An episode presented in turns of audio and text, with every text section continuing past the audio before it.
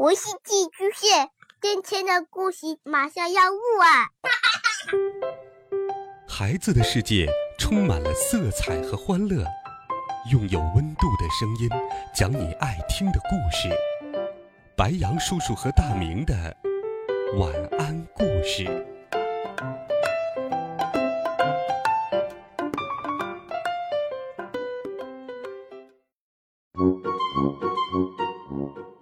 小朋友们、同学们，大家好，欢迎收听白羊叔叔讲故事。我们一起来听《上学记》下。小猪第一天上学，就遇到了和蔼可亲的大狼老师。第一节课，小猪就睡着了。第二堂课是算术课，小猪不再睡觉了，他很喜欢算术。因为爸爸妈妈的算术都很一般，买东西怎么也数不过来，老是受骗。小猪如果学会了，以后家里就得全靠他了。哇呜老师摇完铃，就在黑板上写下了“三加五等于”。他转过身来问同学们：“谁会算？举起手来。”小猪最先举手，可是，哇呜老师并没有叫他。老师看见了小狐狸丁丁正在抢咪咪的文具盒，就一下子指着丁丁说：“丁丁，你上来算。”小狐狸慌慌张张走到黑板那儿，在上面写下了一个“七”。哇呜老师问大家。丁丁算的对吗？有喊不对的，有喊对的。小猪说：“不对，不对，三加五等于八。”哇呜老师说：“呵呵呵，小猪算的对，应该是八。”小狐狸哈哈笑：“哼哼哼，稀里糊涂还能对？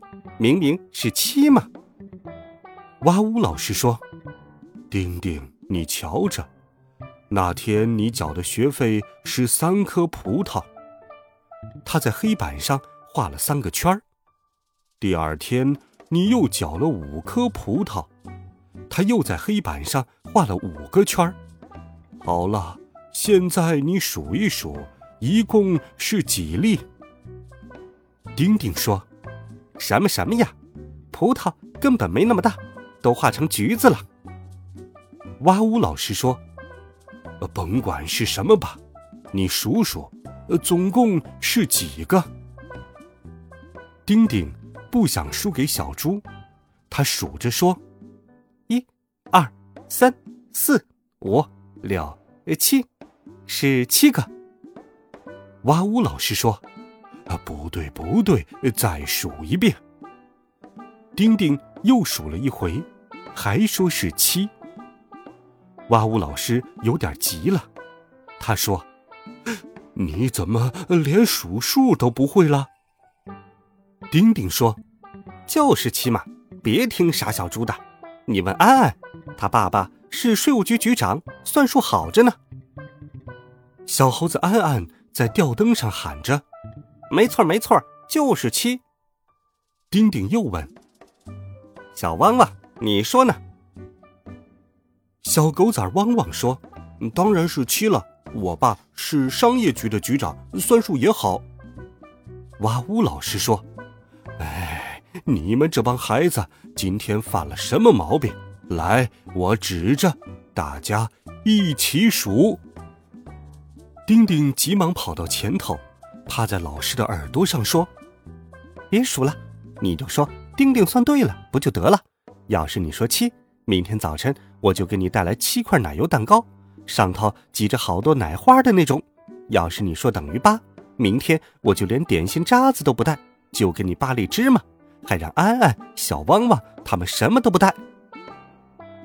小猪听不见小狐狸在说什么，他只看见哇呜老师听了丁丁的话，两只眼睛发直，好像傻了一样。哇呜老师在想。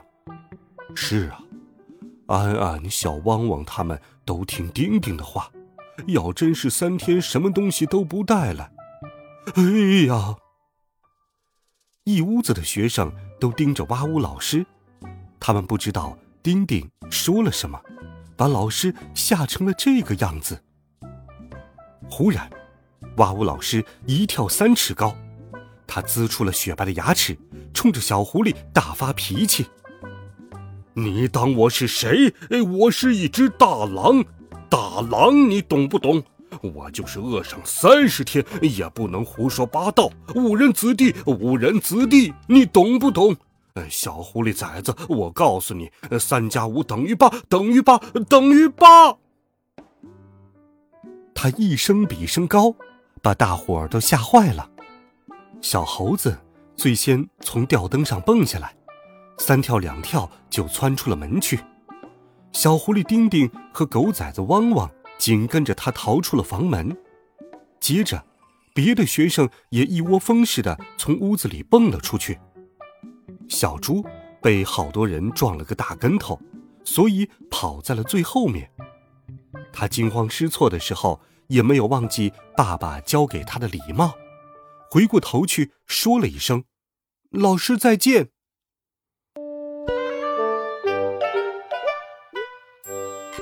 第二天早晨，小猪去上课的时候，看见哇呜老师家的门紧紧的关着，门缝上交叉着两张黄色的封条，好像是个大大的称号。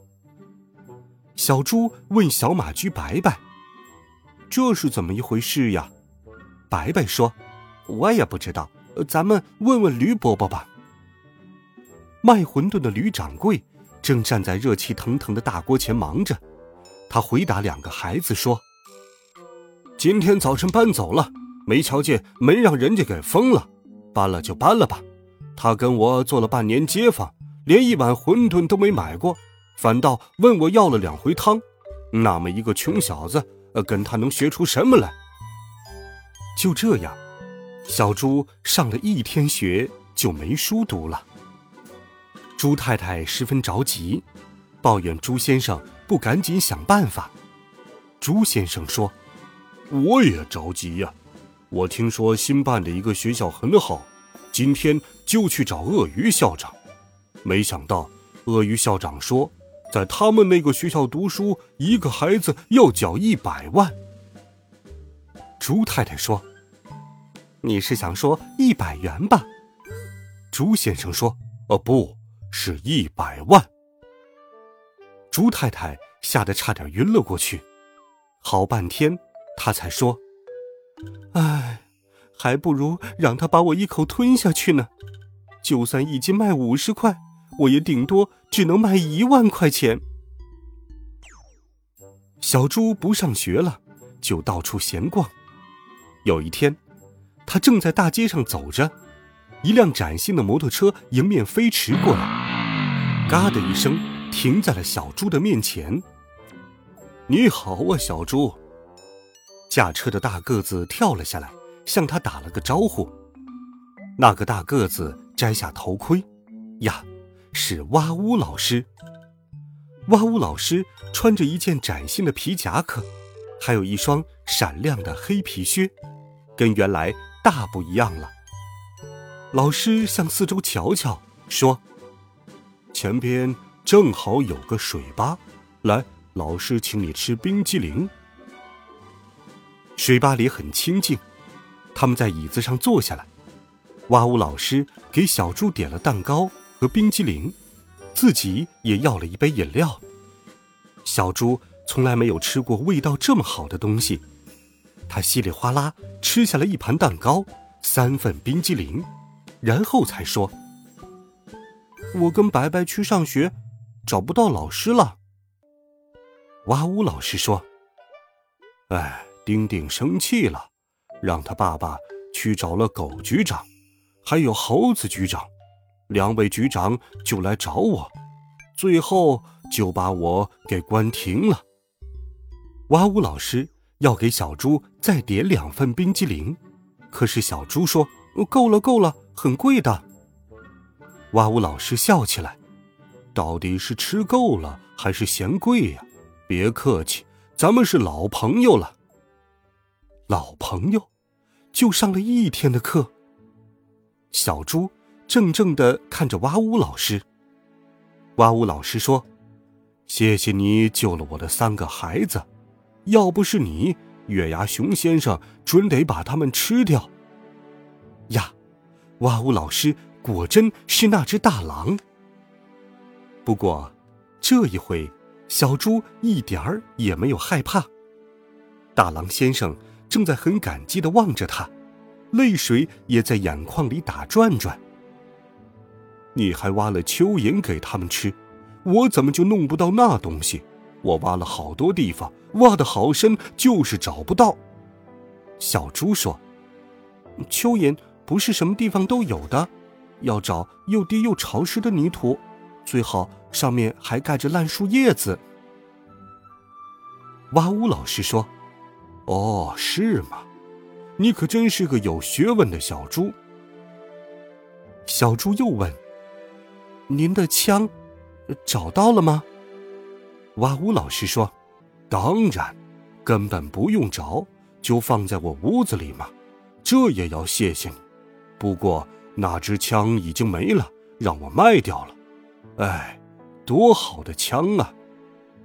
小猪又问：“您早就认出我来了？”大狼先生说：“对了，你来上学，我一看，呀，这不是那个小猪吗？我叼过你一次，不好意思认你。再说，我也怕你问大狼先生，你那三个孩子都好吗？现在我已经在一家大公司当职员了。”每个月的工资也还不错，我把三个孩子也接了过来，现在给他们找吃的不成问题了。哇呜老师问小猪进了新学校没有，小猪把鳄鱼校长的事说了。哇呜老师说：“没关系，等我挣够了钱，我也盖一座漂亮的学校，那时候你就来上学，我连一个铜板也不要你的。”小猪听了很快活，这么一快活不要紧，他一口气又吃了九盘蛋糕和二十八份冰激凌。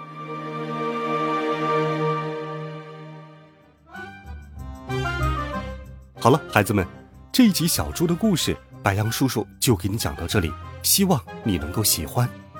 每天白羊叔叔讲故事都会陪伴在你的身旁，我们。明天见，晚安，好梦。